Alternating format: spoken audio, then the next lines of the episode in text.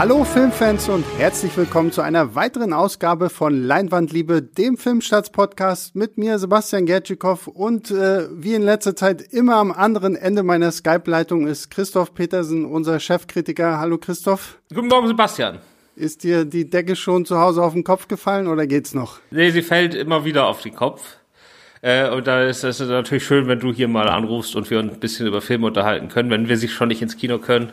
Äh, das ist immer ganz gut. Wobei ich unsere Zuhörer gleich mal ein bisschen beruhigen kann. Wir haben uns jetzt technisch weiterentwickelt.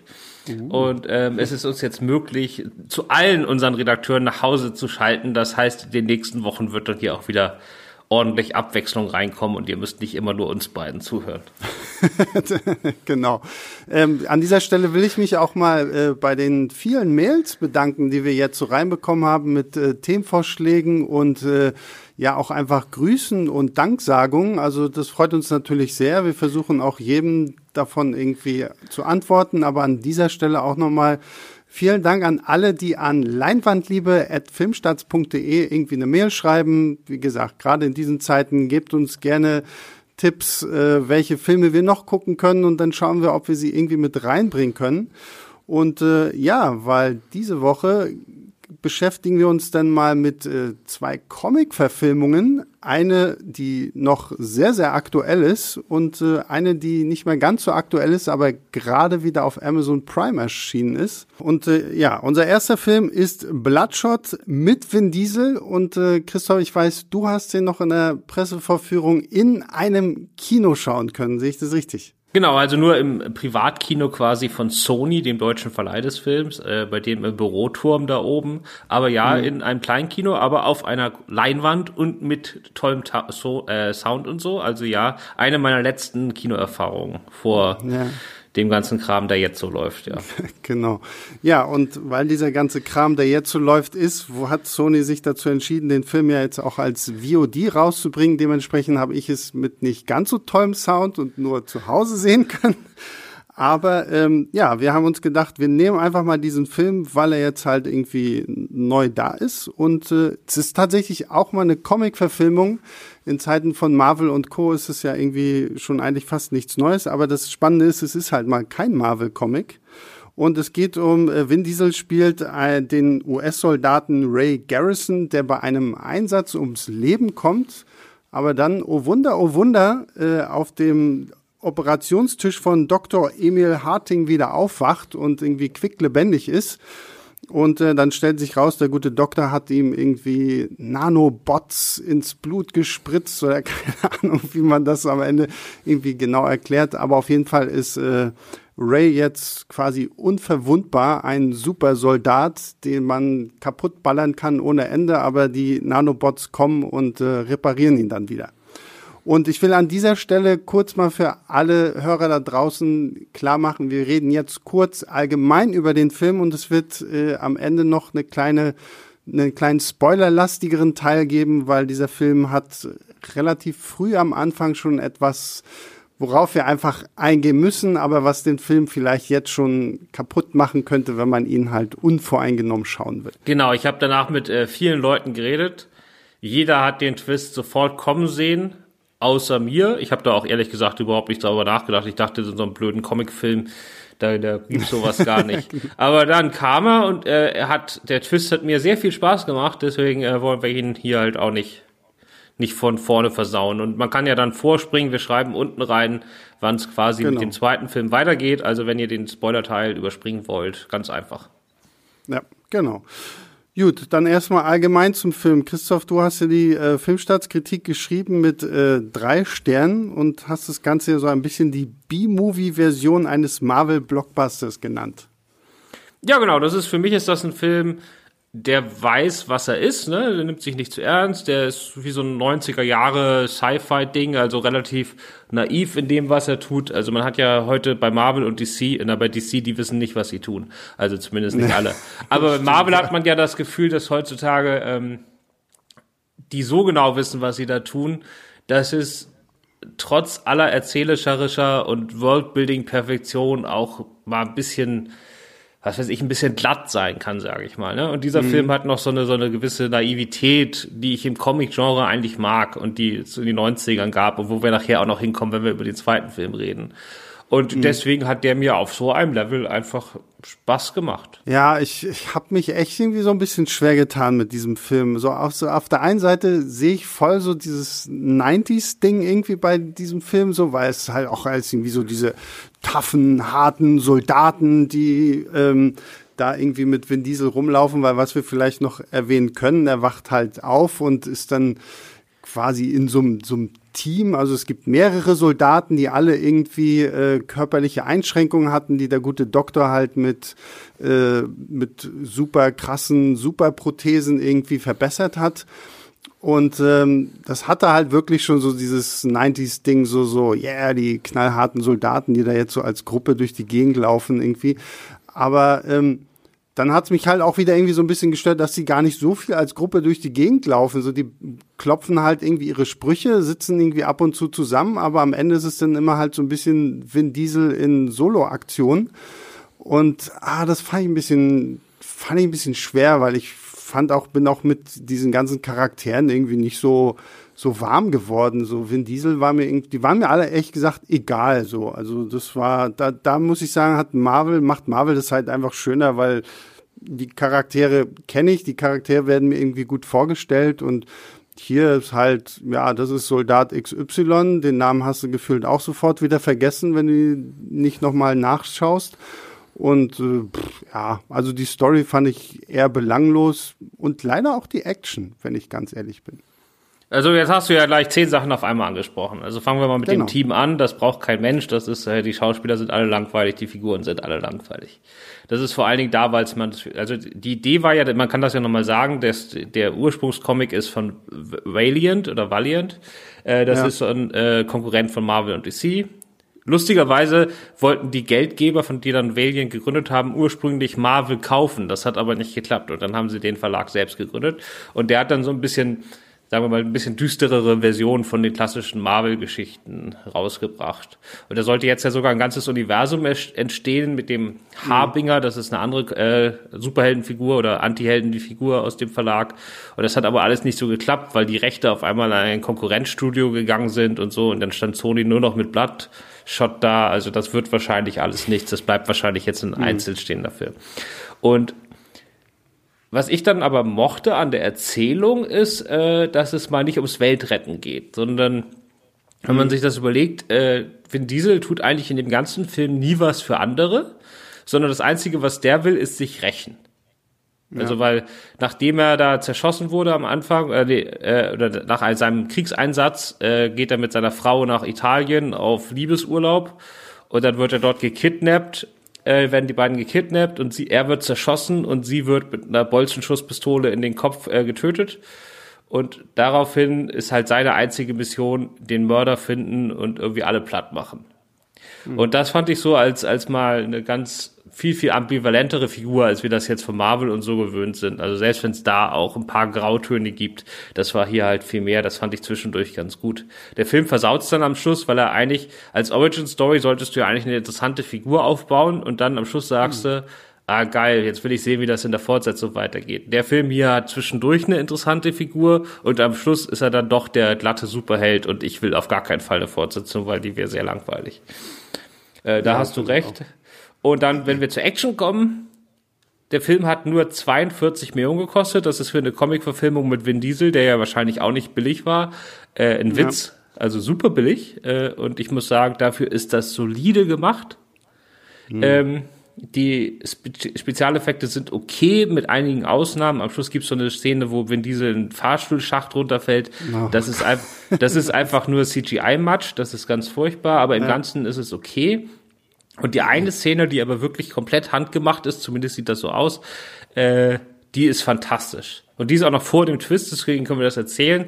Da geht es darum, dass Vin Diesel einen der möglichen Mörder seiner Frau stellt in irgendeinem osteuropäischen Land, natürlich in einem osteuropäischen Land, weil dort das Drehen billiger ist.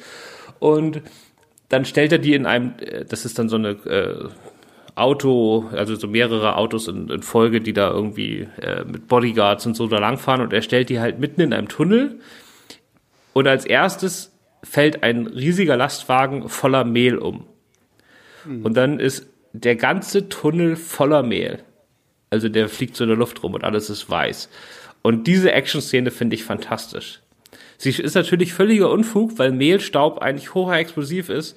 Das heißt, wenn, naja, da, wenn, wenn, da normalerweise, wenn die erste Patrone abgefeuert wäre, wäre sofort das ganze ja. Ding in die Luft geflogen. Das haben sie mal beiseite gelassen, aber das finde ich okay, weil die Szene fand ich richtig großartig. Ich glaube, das ist die beste Action-Szene, die ich dieses Jahr gesehen habe.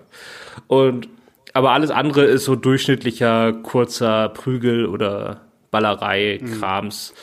Mhm. Relativ handgemacht. So, ja. Aber auch sehr also dieses klassische, was was den Vin Diesel halt irgendwie so ausmacht, so auch von den Action-Szenen her. Also die die Szene, die du beschreibst, gebe ich dir. Das sieht schon sehr cool aus, weil in diesem dunklen Tunnel, wenn die dann da diese Fackeln auch nur anhaben, das hat schon was postapokalyptisches dann irgendwie an sich, wenn dieser weiße, dieser weiße Mehlnebel da irgendwie rumwabert und Vin Diesel dann wie so ein wie so ein Monster da irgendwie aus dem Nichts irgendwie über diese Leute herfällt. Das hat schon irgendwie sehr cool ausgesehen, aber ja, wie du schon sagtest, die anderen Sachen sind dann halt alle nicht mehr so spannend, die kommen dann da nicht mehr ran. Ich hatte so das Gefühl, sie hatten diese eine coole Action-Szene im Kopf und danach war irgendwie wortwörtlich das Pulver aufgebraucht und dann ging es einfach nicht mehr weiter und alles andere ist halt also dieser, dieser Endkampf hat mich echt an die, dieses gleiche CGI-Gematsche erinnert wie bei,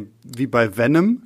Dieser Endkampf, wo diese beiden Symbionten dann gegeneinander kämpfen, wo man schon irgendwie gar nichts mehr erkannt hat. Hier war es auch einfach nur noch dann zu viel und zu over the top, fand ich. Ja, also wie gesagt, die eine Action-Szene hat er, der Rest ist so okay. Der Film ist ja auch zum ja. Glück nicht so wahnsinnig, also er ist relativ kurzweilig oder nicht so lang und wie andere Comic-Verfilmungen. Ja. Das, das ja. geht dann relativ äh, fix vorbei. Das sind halt viele kurze Action-Szenen. Also er weiß dann auch, dass er da keine Action-Szenen hat, die er jetzt über eine Viertelstunde laufen lassen muss, sondern das sind immer mhm. so kurze Schnipsel und dafür sind sie okay. Aber haut eigentlich ja. um, klar. Gibt es nur die eine Szene. Ich, ja, so ein bisschen die ganze Zeit, ich musste auch immer an diese Fast and the Furious Spin-off-Geschichte denken, dieses Hobbs and Shaw, wo Idris Elba ja auch so eine Art Supersoldaten spielt. Echt so das Gefühl, eigentlich hätten sie diesen Film auch ins Fast and the Furious Universum integrieren können und äh, einfach jemand anderen als diesen Bloodshot-Supersoldaten dann nehmen können, äh, um den dann als Gegner gegen dieses Fast and Furious-Team loszujagen, weil mittlerweile sind diese Filme mit Vin Diesel ja auch so over the top und gaga, dass wir jetzt halt auch super Schurken und Superhelden haben können. Warum auch nicht das? Hätte vielleicht dem Film mehr gebracht, weil ihn dann mehr Leute auch sich anschauen würden. Vielleicht, und der hätte auch 200 Millionen mehr gekostet, ne? Hätten sie mehr Geld gehabt. Auf der anderen Seite, ich fand es eigentlich, also ich fand es ganz sympathisch. Ich finde ja fast, dass wenn diese in solche äh, vergleichsweise günstigen Filme von seiner Art her besser passt. Also klar, bei Fast and Furious 9, da ist er jetzt reingewachsen.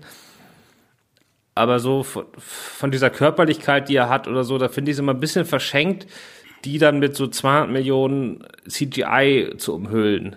Da finde ich, da passt er halt besser in diese Mehl-Szene, die halt wirklich handgemacht ist. Und wie gesagt, die anderen Szenen sind auch handgemacht. Also es gibt relativ wenig CGI bis auf am Schluss. Und mhm. ähm, also bei den Schießereien und so, das sind halt alles relativ handgemacht. Die sind bloß unglaublich zerschnitten. Da, da, da merkt man halt, dass sie das Budget nicht hatten und dann müssen sie halt im Schnitt tricksen und dann hast du halt, dann ist es halt nicht mehr so spektakulär, wenn du das so in lauter so winzige Fetzen aneinander reißt. Das ist halt leider so.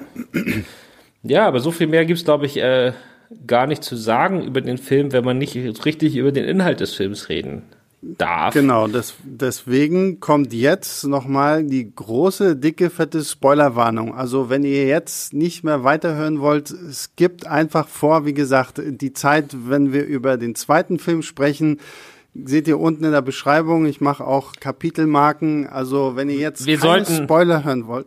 Sebastian, wir sollten aber verraten, was der zweite Film ist. Weil ich finde, so, soll, die Leute sollen auch wissen, warum sie vorspringen. Äh, es lohnt sich.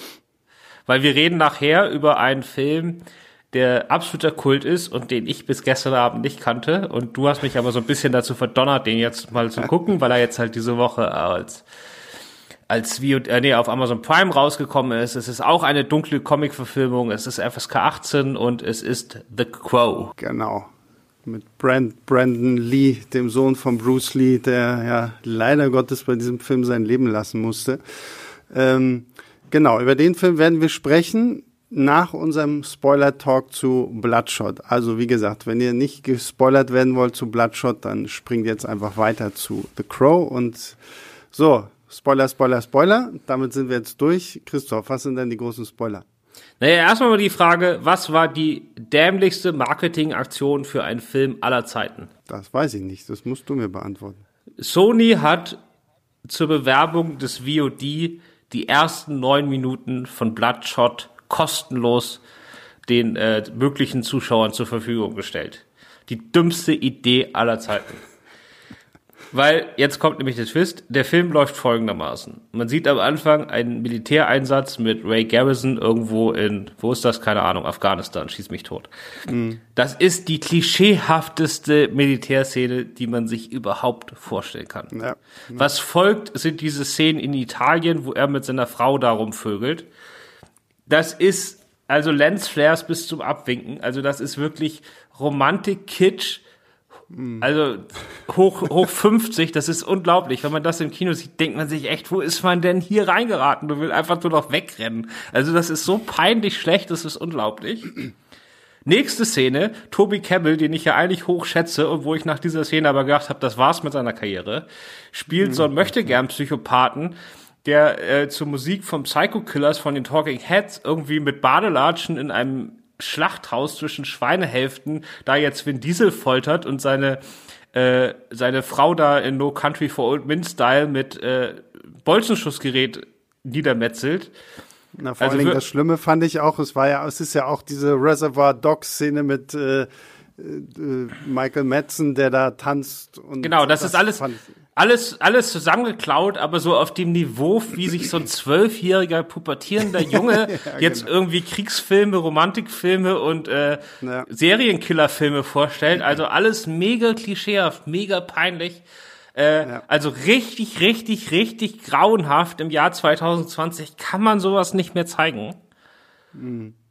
Also ganz furchtbar. Und dann kommt der Twist, dass die erste halbe Stunde des Films nur aus eingepflanzten Erinnerungen bestand. Also das sind alles Sachen, die äh, Ray Garrison äh, gemeinsam mit den Nanobots da in sein Gehirn eingepflanzt wurden und zusammengebaut wurden, die irgendwie von so einem, ja, der ist also relativ jung, also so einem pubertierenden äh, Internetdesigner Heini da und der macht, mhm. da, da macht das auf einmal alles total Sinn, weil der stellt sich das wahrscheinlich wirklich so vor. Also es hat dann, also genau den Eindruck, den man hatte, dass da irgendein äh, Teenie da seine seine Vorstellung von Krieg und Liebe und äh, Psychokrams äh, da gebaut hat und das sah ja auch so wirklich so aus, kommt hinterher raus, ja, das war so. Und auf einmal sind die, äh, finde ich die erste halbe Stunde des Films total genial. Äh, ich glaube, sie haben sich nicht so wirklich drüber Gedanken gemacht, aber es ist auch total mutig, weil die Leute jetzt nach 20 Minuten alle denken, sie gucken den letzten Schrott und viele werden es auch die nächste Stunde noch denken, aber einige werden auch wie ich umdenken und das auf einmal irgendwie ganz toll finden. Aber es ist natürlich echt mutig, erstmal 20, 25 Minuten in einem potenziellen Blockbuster absichtlich Schrott zu zeigen es geht ja danach noch weiter, weil dann wird quasi, wird uns bewusst, dass dieser Doktor Emil Harting, der gespielt wird von Guy Pierce, ja Vin Diesels Ray nur dafür benutzt, um seine Konkurrenz auszuschalten. Und das fand ich halt auch wieder so, so ein Punkt, so, okay, warum machst du machst du dir so eine krassen Umstände, nur um deine Konkurrenz auszuschalten? Also ja, ich fand diesen Plot-Twist, dass sich das alles irgendwie nur erinnerungsmäßig so abgespielt hat, ähm, auch irgendwie ganz cool, aber selbst danach hat mich der Film nicht irgendwie mit einer, mit einer besseren Story abgeholt, weil das fand ich dann einfach nur, okay, gut, er manipuliert einfach nur sein von ihm geschaffenes Frankenstein-Monster um irgendwie die Leute zu killen, die er nicht mag, so. Also das war dann so, ja, dann hol dir, du hast doch genug Kohle, hol dir einen Auftragskiller und fertig ist. Es war ja jetzt auch nicht so, als wenn seine Gegner die, die überkrassen Gegner waren, weil hier Toby Cabell spielt irgendwie so einen kleinen verängstigten Wissenschaftler, so, den kannst du auch einschüchtern, ohne dass du jetzt irgendwie dir gleich einen Supersoldaten heranzüchten musst. Das fand ja. ich halt ein bisschen albern. Genau, also für mich hat der Twist auch vor allen Dingen nach hinten gewirkt. Ne? Er hat halt diese, mhm. diese super schlechten Szenen auf einmal für mich so richtig stimmig und richtig toll. Da habe ich mich gefreut. Da habe ich gedacht, okay, dass die sich das trauen und dass sie das machen und äh, finde ich cool. So für die Zukunft bringt das nichts. Ne? Alles, was danach kommt, ist ein relativ geradliniger, also er ist erst das, äh, ja. äh, er ist diese typische Plot, wo er das Werkzeug ist mhm. und ähm, am Schluss merkt, dass er missbraucht wird und sich gegen seinen eigenen Herrn richtet. Also hier geht's ja darum, dass ihm diese Erinnerungen eingepflanzt werden und er dann glaubt, dass seine Opfer jeweils die Leute sind, die seine Frau umgebracht haben und deswegen bringt genau. er die aus eigenem Antrieb um.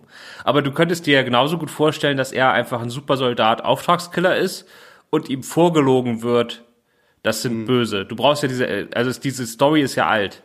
Also, dass ja. jemand seinem, seinen ja, Handlager ja, losschickt und sagt, das ist ein böser Mensch, bring den mal um. Und das ist ein böser Mensch, bring den mal um. Und am Schluss kommt raus, in Wirklichkeit wurdest du missbraucht, weil eigentlich ist dein, mhm. dein Chef der Böse, der hier nur irgendwelche Leute umbringt und dir immer Lügengeschichten über dir erzählt hat. Das ist ja nicht neu. So. Und das spielt sich mhm. dann ab und das ist alles in meinen Augen noch okay, kann man auch doof finden, aber den Twist an sich fand ich toll. und es hat die Karriere von Toby Cabell gerettet, weil wenn das nicht gekommen wäre, dann, ja, dann wäre Feierabend gewesen mit dieser Psychopathen-Teenie-Nummer. Aber ähm, das heißt, du findest es schon ein bisschen übertrieben, wenn unser Kollege Daniel Faber, Fabian auf Filmstarts den Artikel veröffentlicht hat, wer braucht schon Fast and Furious 9? Bloodshot ist das, was äh, wir diese Fans jetzt brauchen? Das habe ich auch gesehen und ich weiß halt nicht, ob das, ob das das ist, was Vin Diesel-Fans brauchen, aber ich weiß halt auch nicht, was Vin Diesel-Fans brauchen, weil ich weiß nicht, ob ich mich selber als Vin Diesel-Fan bezeichnen kann. Also ich mag die Fast and Furious-Filme. Das ist wirklich so Kopf aus und ja, ja, alles dumm, aber es knallt ordentlich. Ich mag auch Vin Diesel, ich mag die Riddick-Filme, großer Fan der Riddick-Filme.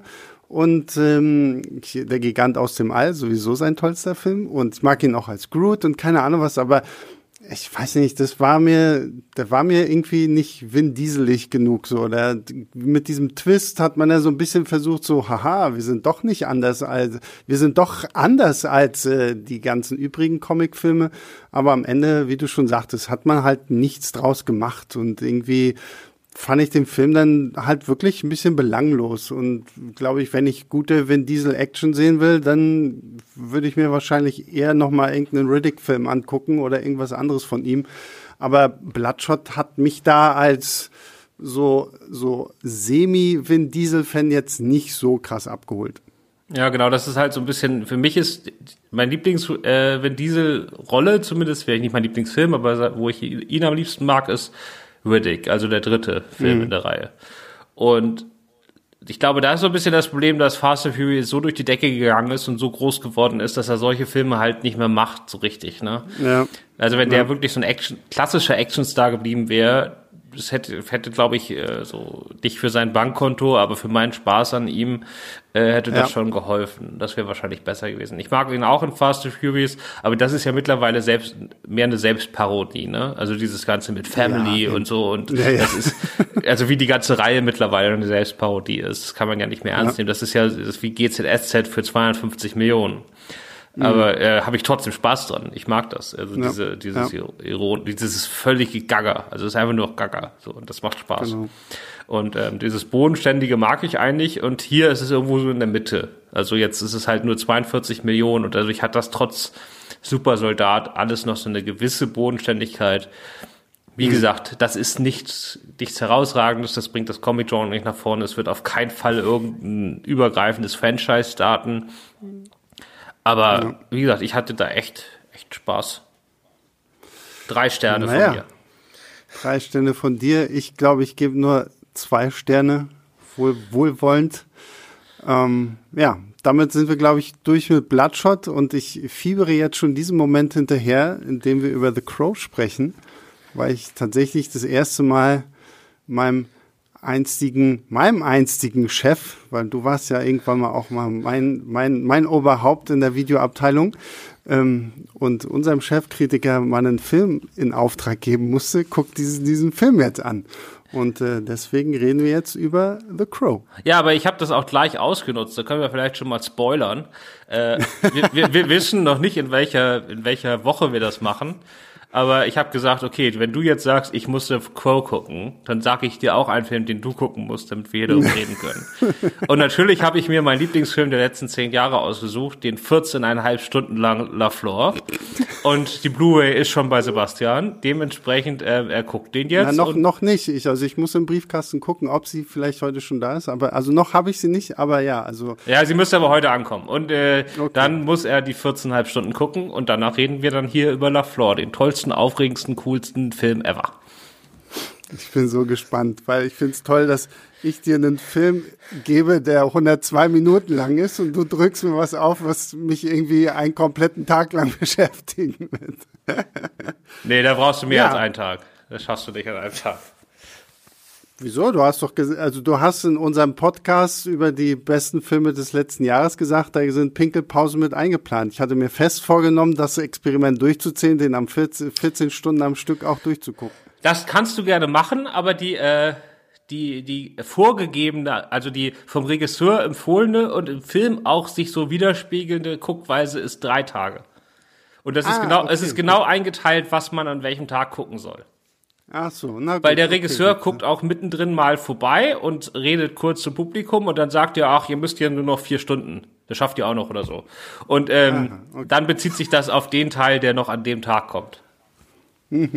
okay, gut. Gut, dann mache ich das so. Ich, wie gesagt, ich bin gespannt. Also ich, ich weiß nicht, wie ich den Film finden werde, aber ihr werdet es definitiv hier hören. Aber jetzt reden wir über The Crow. Christoph. Ähm, da führt jetzt kein Weg dran vorbei. Wir haben uns den Film ausgesucht, beziehungsweise ich habe mir den Film ausgesucht, ähm, weil als wir mit Christoph letzt am Montag, glaube ich, unsere Vorbesprechung für diese Sendung gemacht haben, ploppte direkt auf meinem zweiten Bildschirm die Nachricht von Filmstarts auf, uh, eine der Kultfilme der 90er Jahre jetzt auf Amazon Prime. Und ich so, oh, oh Kultfilm der 90er Jahre auf Amazon Prime, draufgeklickt, The Crow. Aber stopp, Und, natürlich, weil äh, Filmstarts ist sehr gut da drin, äh, Überschriften zu schreiben, die jeder anklicken muss, weil einfach das eigene Gehirn nicht zulässt, nicht drauf zu klicken. Es steht natürlich auch noch FSK 18 in der Überschrift. Ja, genau. Es ist alle, alle Triggerpunkte wurden gedrückt, damit Sebastian da draufklickt. Und, äh, und dann meinte ich sofort, oh ja, weil ich bin ein sehr, sehr großer Fan von diesem Film. Ich finde ihn irgendwie sehr, sehr toll.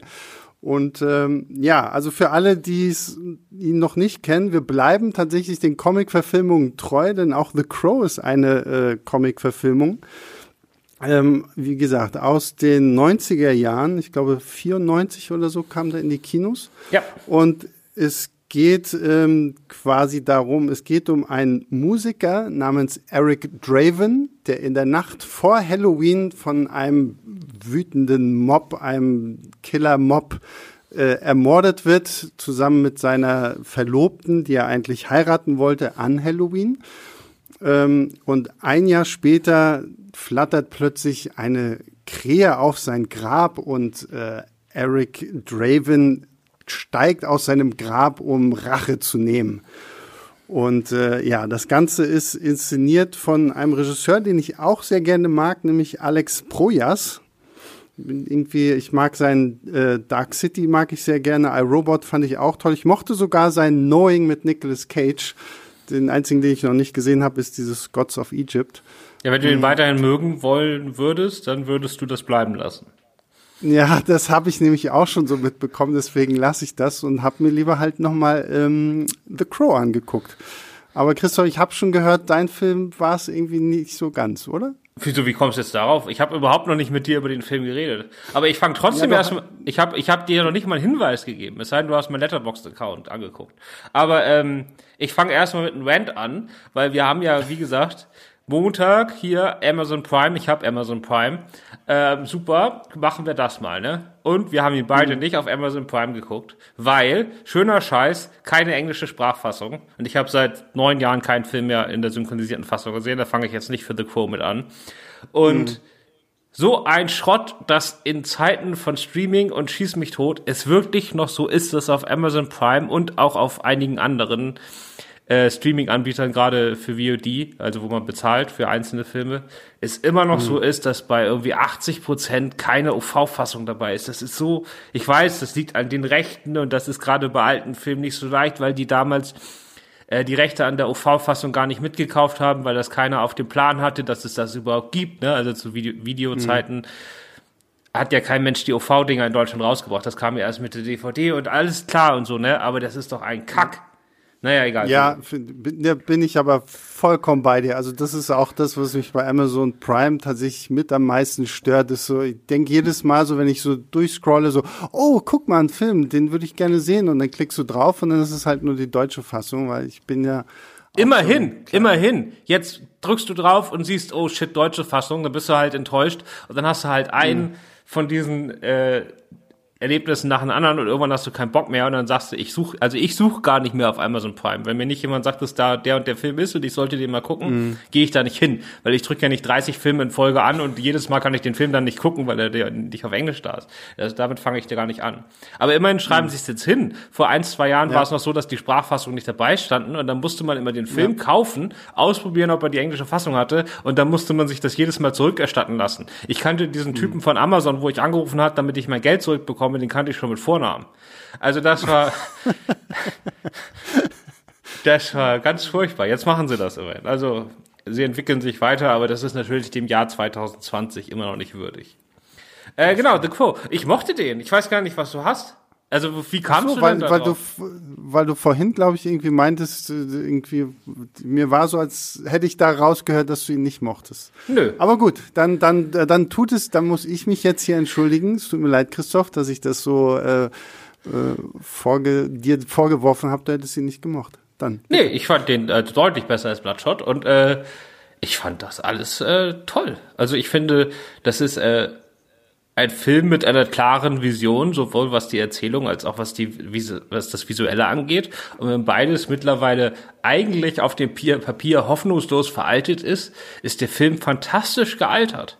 Weil der mhm. einfach, selbst wenn die, der ist relativ früh in dieser Digital-Effekt-Ära gekommen und so und hat so 80er Jahre Gothic, Glamrock Einschlag ganz, ganz hart und eigentlich würdest du denken, dass wir heute nur noch so eine Kuriosität, die so ein bisschen peinlich ist, die man dann mit so einem ironischen Augenzwinkern gucken kann. So hätte ich mir das ja. jetzt vorher vorgestellt, bei dem Thema und der Zeit, wo er entstanden ist und dem Budget und so. Aber man merkt halt einfach, dass Projas eine ganz klare Idee davon hatte, wie der aussehen soll. Und selbst wenn die äh, Effekte heute nicht mehr perfekt sind, die haben halt, er hat halt den Look erzeugt, den er haben wollte, und der ist einfach zeitlos. Also das ist einfach ich finde, ja, das sieht find, fantastisch aus. Atmosphärisch ja, toll.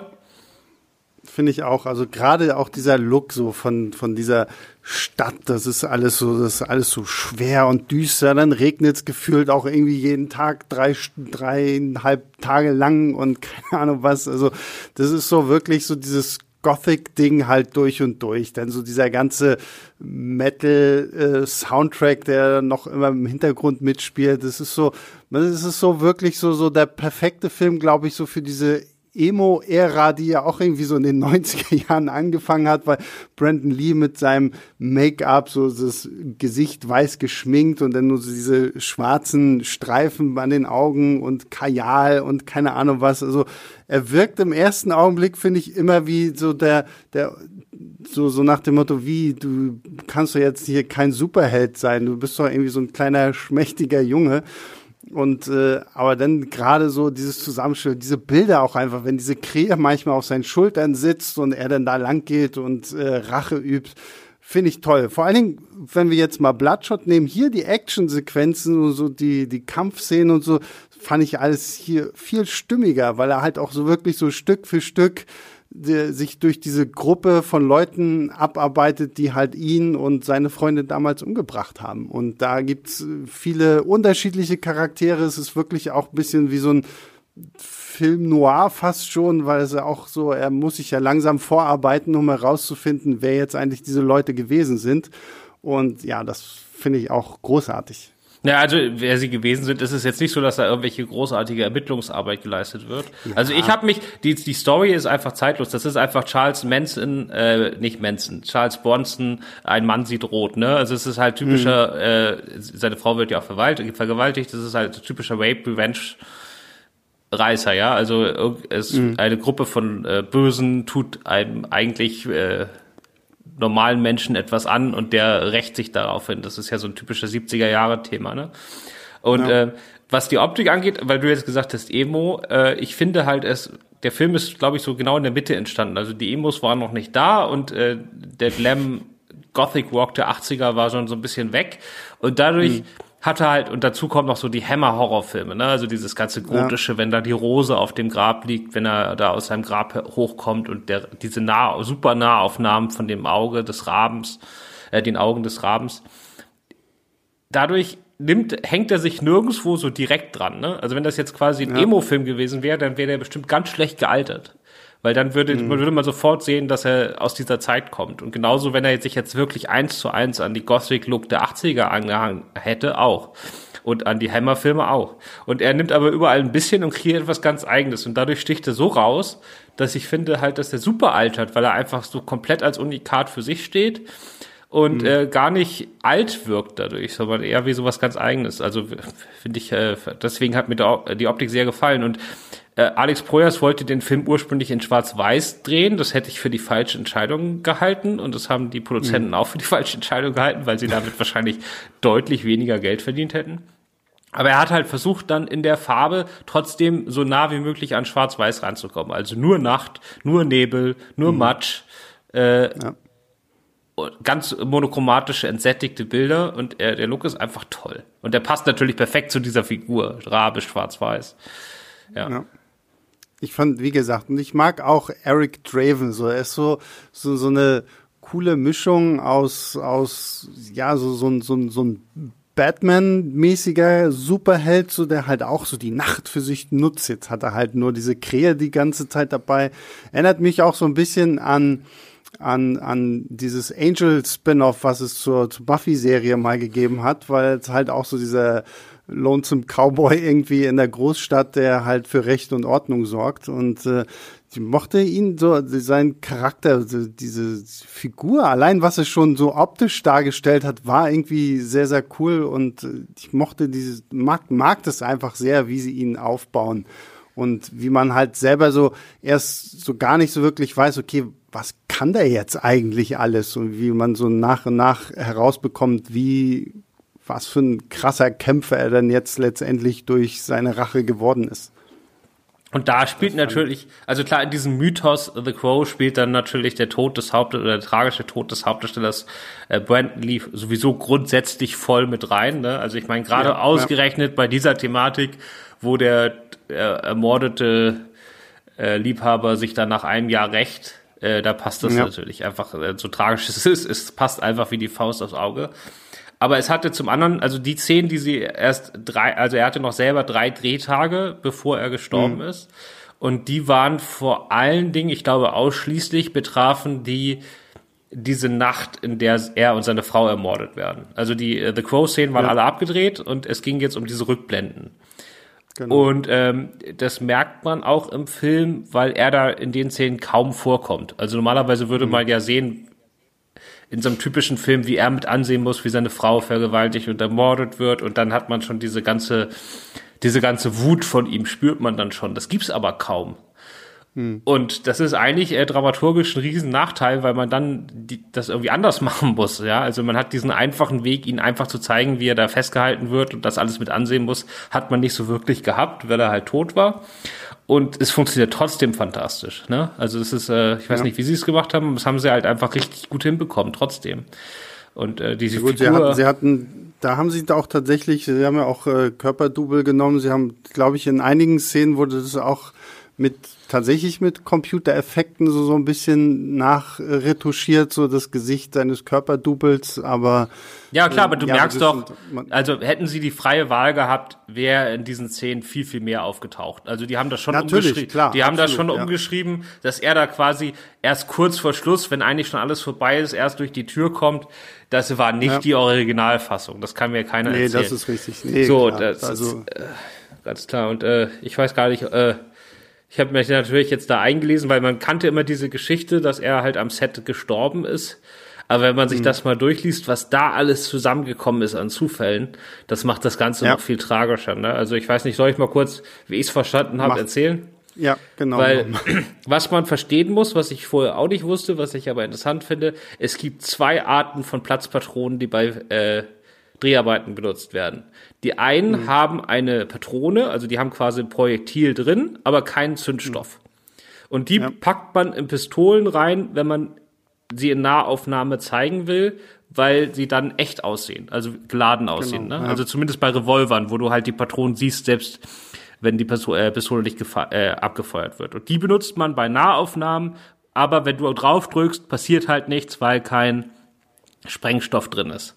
So, und, oder kein Zündstoff. So, und die andere Art von Platzpatronen ist die, die haben den Zündstoff, die haben aber kein Projektil. Das heißt, wenn du abdrückst, explodiert das oder es äh, passiert genau. halt ein Schuss, es knallt, ja. es, es pufft, aber es kommt nichts raus, weil nichts drin ist. So, und jetzt haben die an zwei Tagen hintereinander die beiden verschiedenen benutzt. Und zwar am ersten mhm. Tag die mit Projektil, aber ohne Zündstoff. So, haben die Nahaufnahme gemacht und irgendjemand hat Nahaufnahme abgedrückt, weil das gezeigt werden sollte. Und dabei ist diese Patrone halt trotzdem angestupst worden, ne, von dem, von dem Hahn oder so. Ja. Und ist einfach so ganz klein bisschen nach vorne gegangen und war dann im Lauf. Also die konnte nicht wegfliegen, weil es keine Explosion mhm. gab, aber sie wurde halt so ein bisschen nach vorne gestupst. So, und am nächsten Tag haben sie den Waffenexperten irgendwie früher nach Hause geschickt, weil die alle unter Zeitverzug waren. Ich glaube, das war damals schon nicht ja. erlaubt. Ich hoffe ja, es zumindest. Und dann hat einfach irgendein Regieassistent oder Ausstattungsassistent einfach diese anderen Platzpatronen jetzt reingetan, weil jetzt äh, Totalaufnahmen gedreht werden sollten, wo man sehen sollte, wie es Puff macht.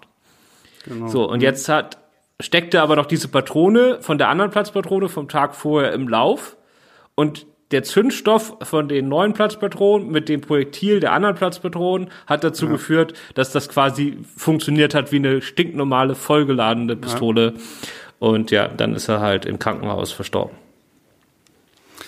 Ja, der Sohn von äh, Kung-Fu-Legende Bruce Lee, Brandon Lee. Das war sein letzter Film. Allein deswegen auch, ja, es wirkt natürlich schwer auf diesen Film, vor allen Dingen, wenn man sich das so dann auch vor Augen führt, dass man hier gerade einen Film guckt, wo wirklich dann jemand hier stirbt, ist schon sehr bitter und ähm, ich habe das hinterher gelesen und man fragt natürlich, wenn man das jetzt einfach guckt und die Geschichte nicht kennt und nicht weiß, in welcher ja. Szene das passiert ist, du fragst dich natürlich so bei jeder The Crow Szene, wo auf ihn geschossen wird, war das jetzt die Szene? Ja. Es ist ja, echt schon ein bisschen morbide, ne?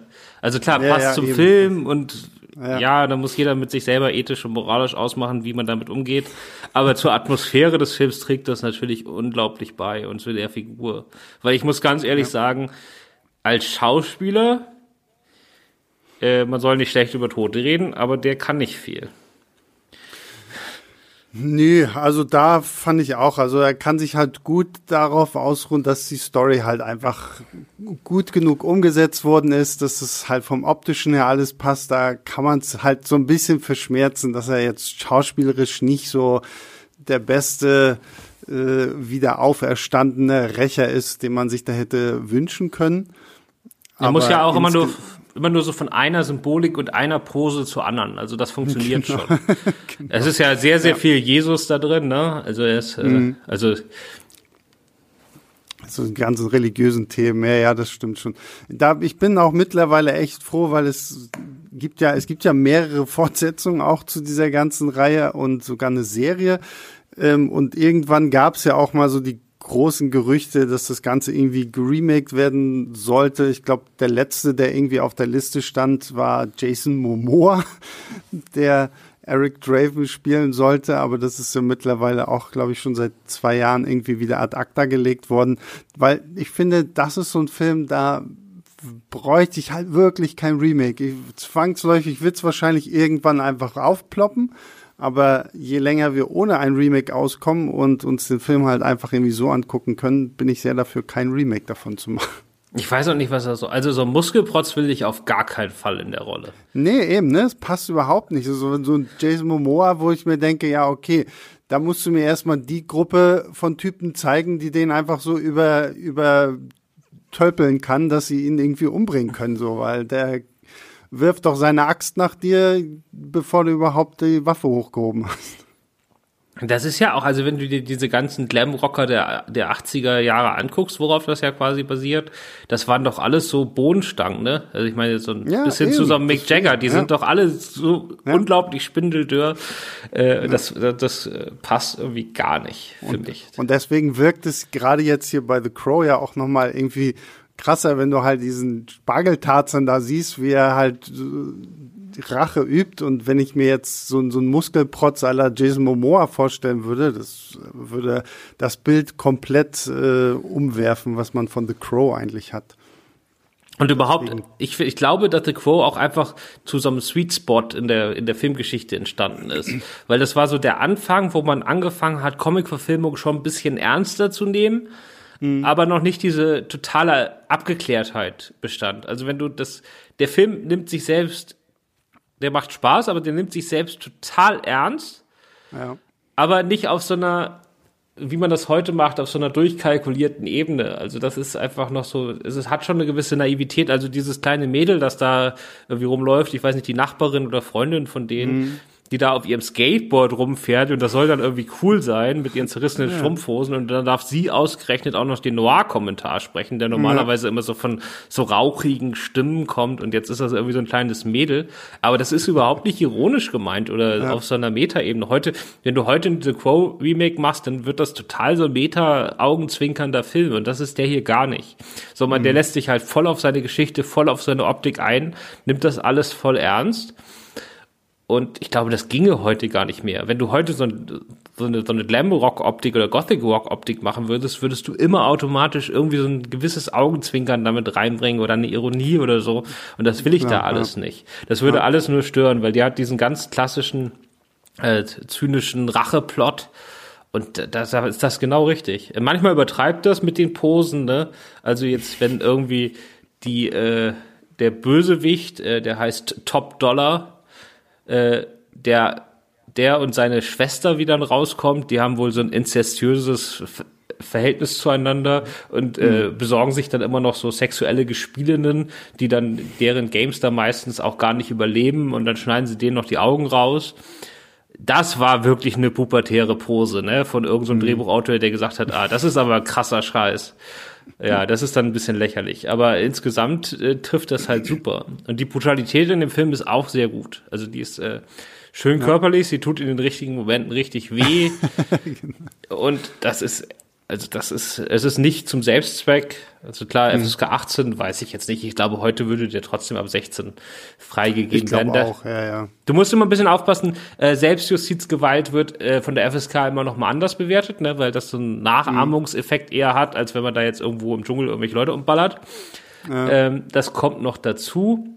Und dann auch sexuelle Gewalt, weil am Schluss ja diese Vergewaltigung damit reinspielt. Also der ist auf der Kippe zwischen 16 und 18 heutzutage, ne? Aber das ist alles schon gut gemacht. Das ist alles schon gut gemacht. Und schöne, es war so frühe digitale Verfremdungseffekte, die äh, aus der Zeit, die die, die haben, so Verschwimmungseffekte und so, die sind eigentlich, wenn du das heute guckst, Filme aus der Zeit, sind die alle lächerlich. Und auch hier hat das ab und zu mal so einen billigen VH1 Music Musikvideo-Effekt, aber es passt halt einfach perfekt in diese gesamte Vision, deswegen nehme ich ihm nicht mal das krumm. Also ich kann einfach nur sagen, ich äh, bin fast froh, den erst heute gesehen zu haben, ohne diesen, diesen, diesen Hype-Gedanken an Ja. damals und diese Rückerinnerung und diese Nostalgie, weil da- dadurch konnte ich jetzt halt erkennen, wie großartig der gealtert ist. Einfach dadurch, dass ich ihn jetzt sehe und überhaupt nicht sagen muss, okay, für einen Film von 1994 ist der recht gut. Ich kann einfach sagen, es ist einfach ein guter Film, weil der so aus der Zeit herausragt, dass, dass er, dass man den immer gucken kann. Ja. Ah, Ich, ich, ich hoffe wirklich sehr, dass ich über La Flor auch so reden werde, wie du jetzt gerade über The Crow gesprochen hast. Aber ja. Ich Ja, glaube, es, es, ich, ich, ich kenne nochmal zu Lafleur, ich kenne niemanden, der den Film gesehen hat ja. und ihn dann nicht auf Platz 1 seiner Jahresliste hatte. Doch, ich kenne Daniel Fabian, aber der hat zumindest trotzdem fünf Sterne gegeben. Aha, na gut. Ich, ich bin sehr gespannt. Also ich warte schon auf den Moment, wo die Blu-ray hier ist und dann muss ich mir irgendein Wochenende nehmen, wo ich sehe, Ostern steht ja jetzt bald an. Da glaube ich, kann ich es dann gut an drei Tagen durchballern. Ja. Gut, Ich würde sagen, damit sind wir am Ende dieses Podcasts angekommen. Das Aber wollen wir, nicht, ja, wollen wir nicht bei den Retro-Sachen auch noch unsere Sternewertung verraten? Ach so, na dann, dann verrat mir noch deine Sternewertung bei, für The Crow. Also ich war vorher bei sehr guten dreieinhalb und nachdem ich jetzt selber drüber geredet habe, bin ich fast bei vier. Oh, na Mensch, das ist doch super. Das finde ich gut. Ich bin, ich bin bei viereinhalb. Das ist, aber wie gesagt, da spielt bei mir halt auch noch so ein bisschen die Nostalgie mit rein. Ich habe den, ich hab den, glaube ich, auch zu früh gesehen. Also, also so früh hätte ich, hätte ich ihn mir selber als Kind eigentlich nicht gezeigt, aber ich habe ihn halt schon damals sehr früh gesehen. Es muss aber auch noch so eine sehr geschnittene Fassung gewesen sein damals. Ähm, ich habe ihn mittlerweile, habe ich ihn auch auf DVD zu Hause, deswegen war mir das mit Amazon und deutsche Fassung ja dann halt auch egal. Ähm, aber ich mag den wirklich sehr, sehr gerne und deswegen gebe ich viereinhalb Sterne. Genau, guckt ihn euch an, nur nicht auf Amazon. Ja, genau, genau. Gut, damit äh, sind wir am Ende angekommen. Äh, Christoph, dir vielen lieben Dank. Genau, und an unsere Zuhörer gerne weiterhin äh, E-Mails schreiben. Ne? Wir lesen die und wir nehmen das auch auf. Also die Idee, überhaupt jetzt Retro zu machen und heute The Quote zu besprechen, äh, das war eure. Genau, das kommt auch, das kommt von euch. Wir haben, wir gehen sogar noch weiter. Jemand hat in den E-Mails, die ihr übrigens an leinwandliebe.filmstarts.de äh, schicken könnt, hat uns vorgeschlagen, doch mal die Farbe aus dem All zu besprechen. Der neueste Nick Cage-Film nach einer Kurzgeschichte von H.P. Lovecraft. Und äh, das könnt ihr euch dann nächste Woche anhören. Dann leider nicht mehr mit Christoph, weil da bist du raus, richtig? Genau. Ja, genau. Da ist dann höchstwahrscheinlich äh, Björn Becher aus der Redaktion mit dabei, weil der wurde mir als sehr, sehr großer Nick Cage-Experte und Fan empfohlen. Äh, da bin ich schon sehr gespannt drauf. Ich finde den Film toll. Das kann ich, so viel kann ich jetzt schon mal spoilern hier. Und genau, schickt uns eure Mails an leinwandliebe.filmstarts.de und äh, ja, bleibt zu Hause, bleibt gesund und äh, guckt fleißig viele Filme und Serien und was auch immer. Ähm, ja, damit verabschiede ich mich auch von euch und bis zum nächsten Mal. Ciao, ciao.